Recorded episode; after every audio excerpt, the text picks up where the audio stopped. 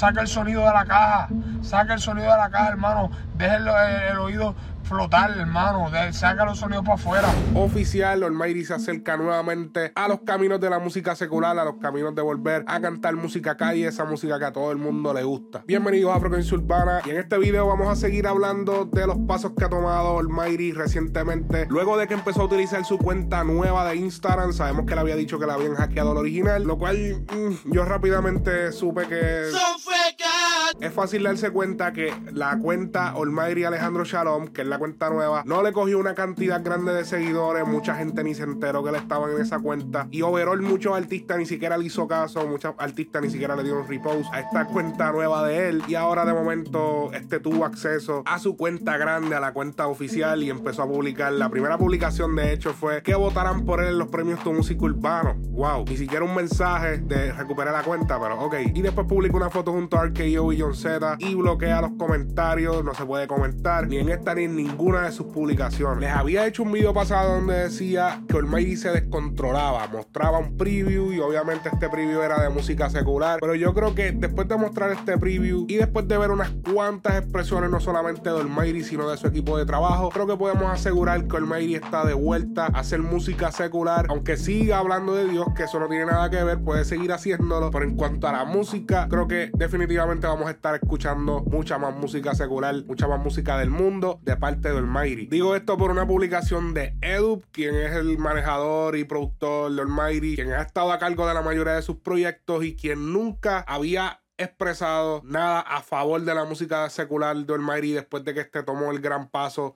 después de su disco La Bestia, que estrenó en Elipsis. Y pues usualmente Edu es una voz de conciencia en Almighty y este hizo una publicación mientras escuchaban una sesión que tenían abierta y etiquetaba a Primo Voice Music, a RKO, que es un beatmaker, Almighty, Alex Gárgola y Los Elegidos. Ahí está se puso roja como el Pama, no vamos a dormir que pijama, estamos fuego la canción que estaba reproduciendo Edu claramente no era una canción de índole cristiano. Y después también vimos a Alex Gargola cuando publicó un video del Mayri en el estudio creando y dijo: Se soltó el siervo y se acabó el abuso. Vamos para la calle, álbum Habla Galgo, que es el próximo álbum que este va a estrenar. Y luego al final dice: El que no le gusta lo que viene, que deje de seguirnos. Obviamente refiriéndose a los que van a criticar el hecho de que Almighty está haciendo música secular. Luego de todo esto, Almighty también aprovecha sus redes para mandarle un mensaje a todos los productores y artistas a que creen música más original que se salgan de la caja y que le den música a sus fanáticos que ellos no esperan.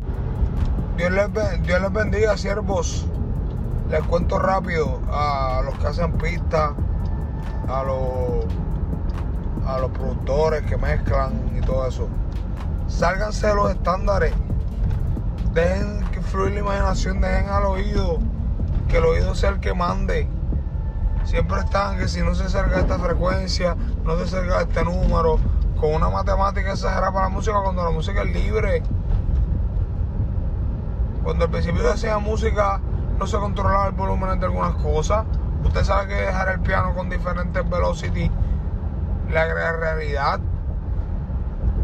Pues hermano, sálgase de los estándares a la hora de mezclar la música. Más brillo, sí, tenga más brillo, más bajo, sí, más bajo. Después que no distorsiones pero métale sandunga al ecualizador, no le tenga miedo al ecualizador, levante frecuencia Yo estudié ingeniería en sonido. No me gradué porque me explotó la música y me hice famoso, pero yo, yo estudié ingeniería en sonido. Yo soy ingeniero en sonido. Y por mi experiencia en la música, yo me he convertido en un ingeniero en sonido, créeme, hermano. Así que si te estoy diciendo que rompe las reglas en el EQ, coge el EQ y ponlo en frecuencia donde no lo has puesto, dale fuego a la jicotea, jala el rebo a la jutía en la producción, hermano, sal de la caja, mira Lil Pump. La mejor música de Lil Pump fue distorsionado sin, sin matemática musical, sin nada de eso. Suelta la matemática musical, hermano. Dele fuego al EQ, dale fuego al compresor, dele fuego a los efectos. A, las cosas, súbale mucho, súbale poco. Mire cómo escucha. Si se le pasó, le baja. Si no se ha pasado, le sube. Pero no tenga miedo, saca el sonido de la caja. Saca el sonido de la caja, hermano. Deje el, oído flotar, hermano. saca los sonidos para afuera.